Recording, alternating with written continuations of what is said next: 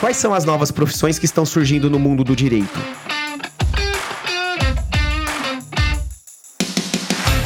Eu sou Leandro Ramos e esse é o Juridicast, o seu podcast de marketing jurídico. Que o direito está evoluindo, ninguém discute. Tida como uma carreira tradicional, o direito vem ganhando contornos cada vez mais diferentes. E dentro desse ambiente de transformação, novas funções e até carreiras estão surgindo dentro desse universo. E quais são essas novas carreiras? Será que o direito continuará sendo um ambiente apenas para advogados? Para debater essa e outras grandes questões, tenho o prazer de receber nesse episódio do Juridicast a Olivia Pascoaleto, que é professora da Escola de Direito da FGV São Paulo e também pesquisadora do Centro de Ensino e Pesquisa em Inovação, o CEP, da mesma instituição. Olivia, seja muito bem-vinda ao Juridicast. Leandro, muito obrigada, muito obrigada pelo convite. Estou animada aqui com essa conversa. Eu que agradeço, Olivia. E recentemente vocês lançaram um estudo lá no CEP que revela que estão surgindo novas profissões no direito. E aí a pergunta que eu faço é: o que está levando ao aparecimento dessas novas ocupações? Bom, eu acho que a gente pode citar alguns fatores, não apenas um. Né? Então, tá. o primeiro que eu destacaria, sem dúvida, envolve o avanço das novas tecnologias. Essa não é uma realidade só do direito, a gente observa isso no mercado de maneira geral, né? Então, quando se fala em quarta revolução industrial, indústria 4, 5.0 e por aí vai, mas isso certamente também impacta o direito. Então, a gente tem observado que muitas dessas mudanças, então, seja pela criação de novas questões mesmo no mercado. Então, por exemplo, né, hoje se fala muito em trabalho por aplicativos. Certamente, essa atividade que foi viabilizada pela tecnologia gera aí, né, novas questões jurídicas, novas discussões, e isso, sem dúvida, ficou muito evidente ainda mais no pós-pandemia. Então, esse avanço, esse espraiamento de tecnologias na sociedade, e aí, consequentemente, gerando coisas boas, claro, mas também desafios, novas dúvidas, tem uma repercussão no mundo jurídico. Mas, além disso, a gente pode destacar também alterações legislativas, né? Então, eu, eu, citaria aqui um, um exemplo muito característico, que é o exemplo da Lei Geral de Proteção de Dados. Então, a Lei Geral de Proteção de Dados, que hoje já nem é mais tão novinha assim, mas fez um boom aí, fazendo aparecer novas atividades, novas preocupações. E eu citaria também uma certa mudança no próprio mercado e na forma de ver, de encarar né, o advogado, o departamento jurídico, por exemplo, uh, que tem a ver, talvez, com aquela ideia que a gente sempre né, lembra do advogado, lembra de problema, litigância.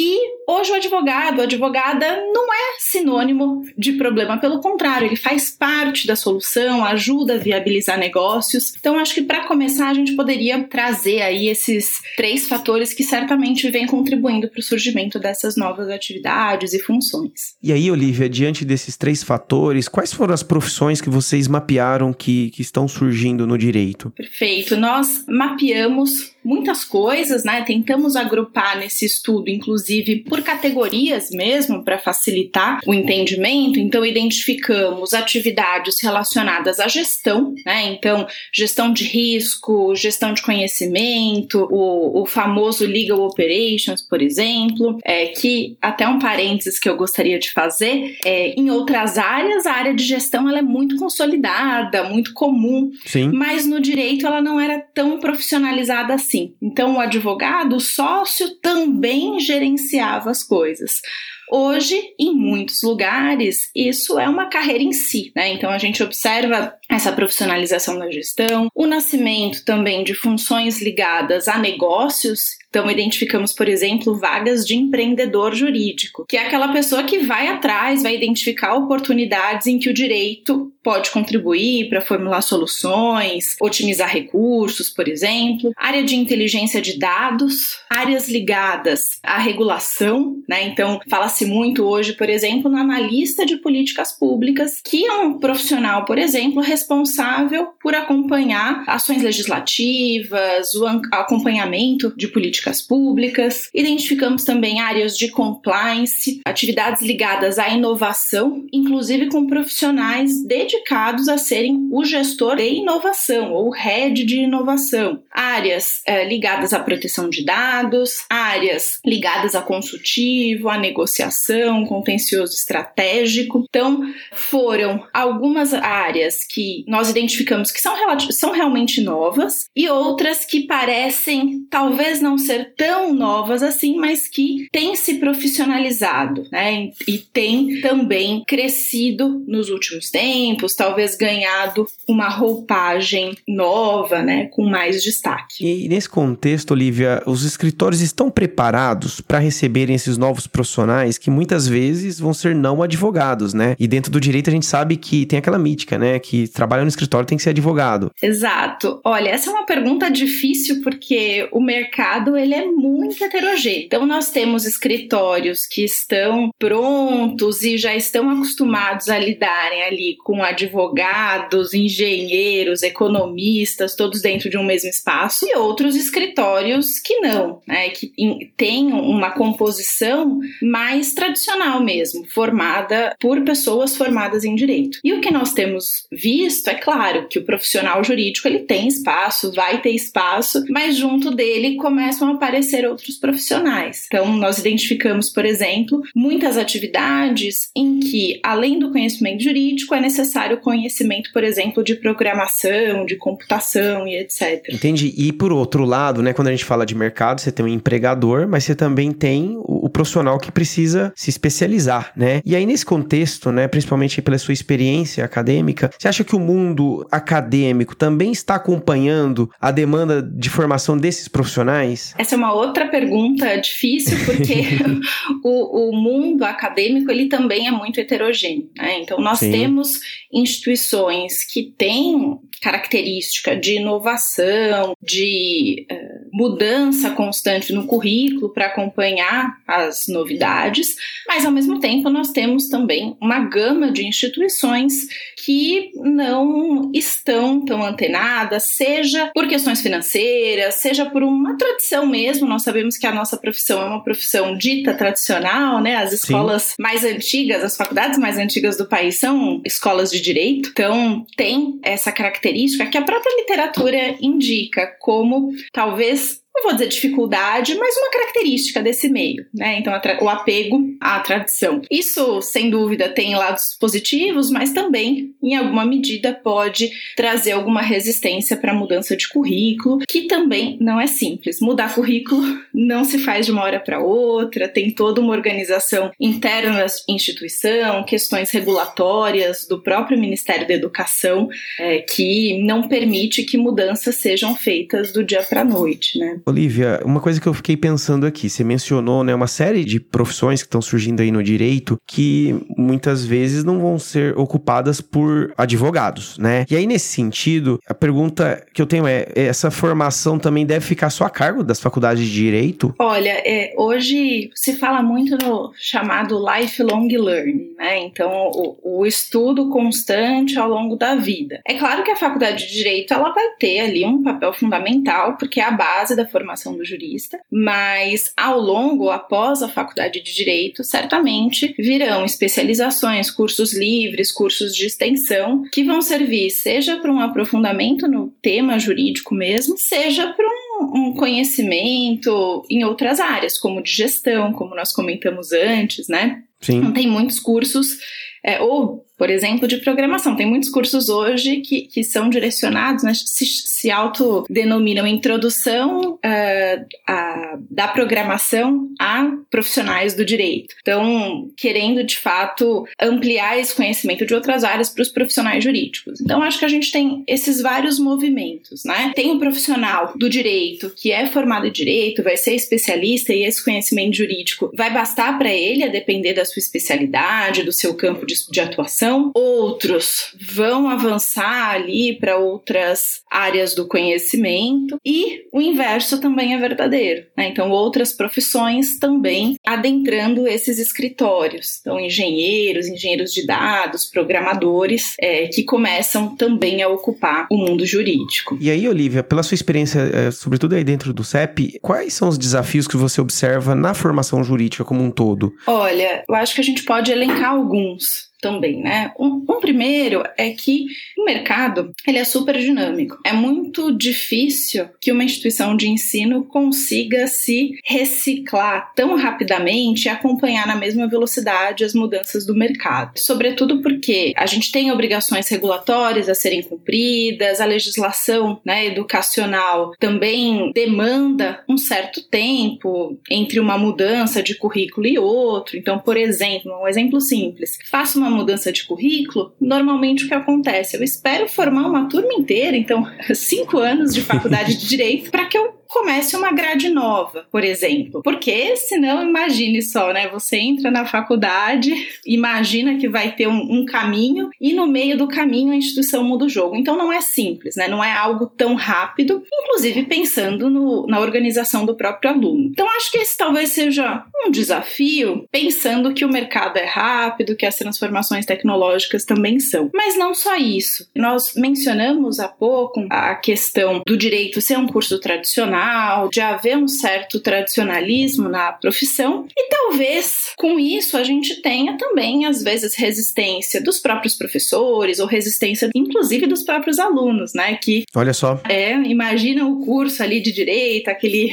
aquele cenário de filme, né? Do júri, do, do juiz, da juíza ali. Então, às vezes, há resistência também dos próprios alunos às mudanças. Então, acho que tem o tempo do curso mesmo e de atendimento a mudanças regulatórias regulatórias e talvez um pouco dessa, dessa cultura, né, desse tra tradicionalismo, não estou dizendo que é ruim, mas que, enfim, envolve aí, né, nem sempre é fácil inovar e mudar do dia para noite. E é curioso que o mercado, por outro lado, ele é implacável, né? Ele vai ter suas demandas, independente do quão dinâmico é, é essa mudança, né, de, de, formação. É, e eu acho que uma, talvez um, um desafio, né, mas um desafio bom, digamos, para as instituições, é sempre também pensar, e a gente fala muito isso lá no CEP, na FGV, é, de ensinar o aluno a pensar, a lidar com problemas, né? Porque os problemas, eles nunca são exatamente aquilo que a gente imagina. Sim. Eu sou professora de Direito do Trabalho e hoje, se alguém vem me perguntar alguma coisa de Direito do Trabalho, é muito raro eu abrir o livro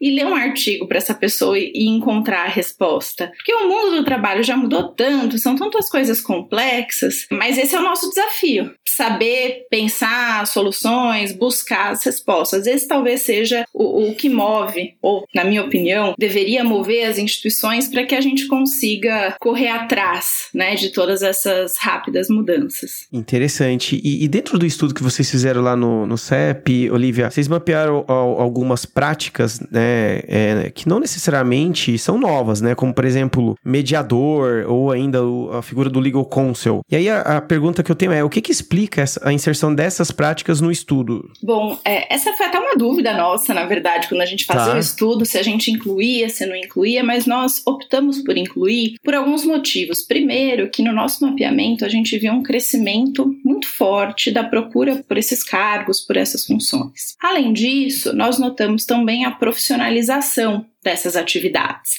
Então, a figura, como eu disse anteriormente, né, do gestor como gestor mesmo, né? Então, ele talvez nem vá fazer, ele é formado em direito, mas talvez nunca nem vá fazer uma audiência. Ele é dedicado à gestão de risco, gestão de pessoas ali dentro do escritório, etc. E também nós observamos que, ainda que houvesse, né, a menção a essas figuras em outras, enfim, já há tempo, né, como você menciona, o mediador ou legal counsel, nós observamos que no descritivo dessas atividades havia novas atribuições, novos elementos. Né? Então, por exemplo, no caso do legal counsel, nós observamos que essa figura ela não fica mais restrita ao conhecimento ou a aconselhamentos jurídicos, mas há ali também uma característica muito orientada ao negócio. Então, ela talvez venha ganhando novas roupagens, né, que não só aquela estritamente jurídica. E aí por isso nós incluímos essas figuras aparentemente mais tradicionais, mais conhecidas já. Ou seja, é uma repaginação, né, dessas profissões, né? Embora elas continuem, mas muda o escopo, né? Perfeito. É, ganham, né? É. Ganha novas atribuições ali dentro. Ganha, né? Agrega. Exato,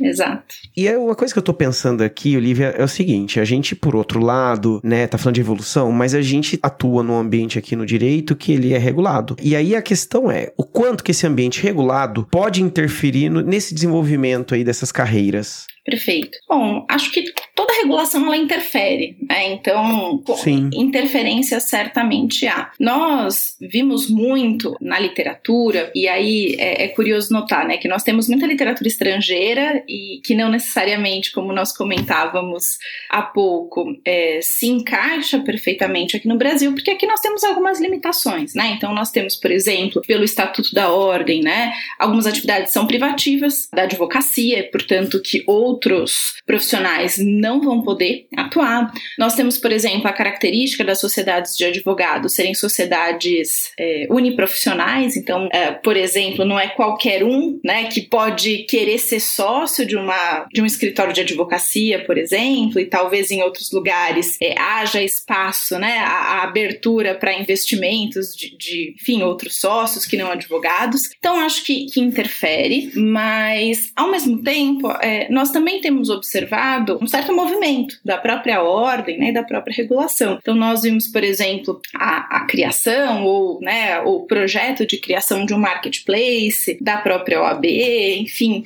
o, o que eu imagino é que, embora haja né, uma série de questões regulatórias, existem algumas transformações, alguns movimentos do mercado que são, enfim, eles já são dados, eles já estão acontecendo. São inevitáveis, né? São inevitáveis. É, é, é claro, a gente sempre pode escolher para onde vai, a tecnologia não, não é determinada, né? Não é um, um ponto final. Mas existem coisas que estão acontecendo e que é muito difícil lutar contra, né? Porque às vezes até é interesse dos próprios advogados, enfim, atuarem de outra maneira. Então, eu imagino que esse movimento, mais ou menos rápido, ele virá, né? Porque as coisas estão, estão acontecendo. E aí, Olivia, nosso episódio vai caminhando pro, pro fechamento e pra gente concluir, eu pego esse gancho, né? O que, que precisa mudar na cultura dos escritórios para eles serem mais atrativos e até competitivos com outras empresas na atração de talentos fora do direito, né? Como você trouxe o exemplo. Como que eu vou atrair um gestor, né, pro escritório que não vai poder ser sócio desse escritório e que eventualmente pode ser sócio de uma outra empresa, de outra natureza,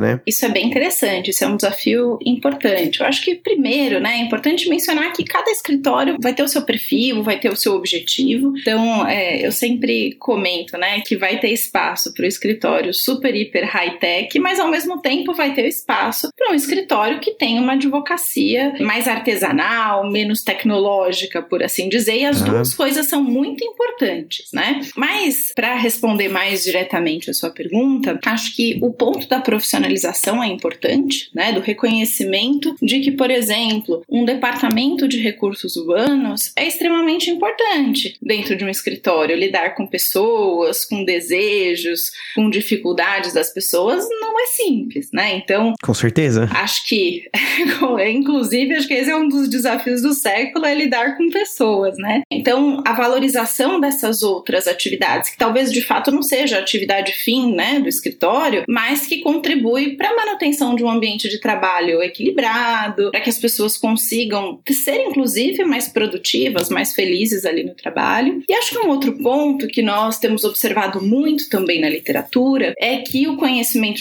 jurídico, obviamente, ele é fundamental, é básico, é o elemento essencial, mas além dele, outras habilidades, outras competências também passam a ser necessárias, né? Então hoje se fala muito, por exemplo, das soft skills, saber ouvir o cliente, entender a dor do cliente, né? Esses dois pontos podem contribuir, claro, para atrair talentos que vão se sentir mais valorizados, mas também pessoas que podem contribuir, se não com o conhecimento jurídico, mas com outros tipos né, de conhecimento e de habilidades. Muito bom, Lívia. Gostaria de agradecer sua participação aqui no Juridicast, né? Foi um prazer é, tê-la aqui com a gente. Já deixo meu convite para você voltar mais vezes com novos insights aí do mercado. Com certeza, eu que, que agradeço, adorei o, o convite, fico à disposição. Espero depois poder contar os resultados finais da nossa pesquisa também. Obrigada, Leandro. Eu que agradeço.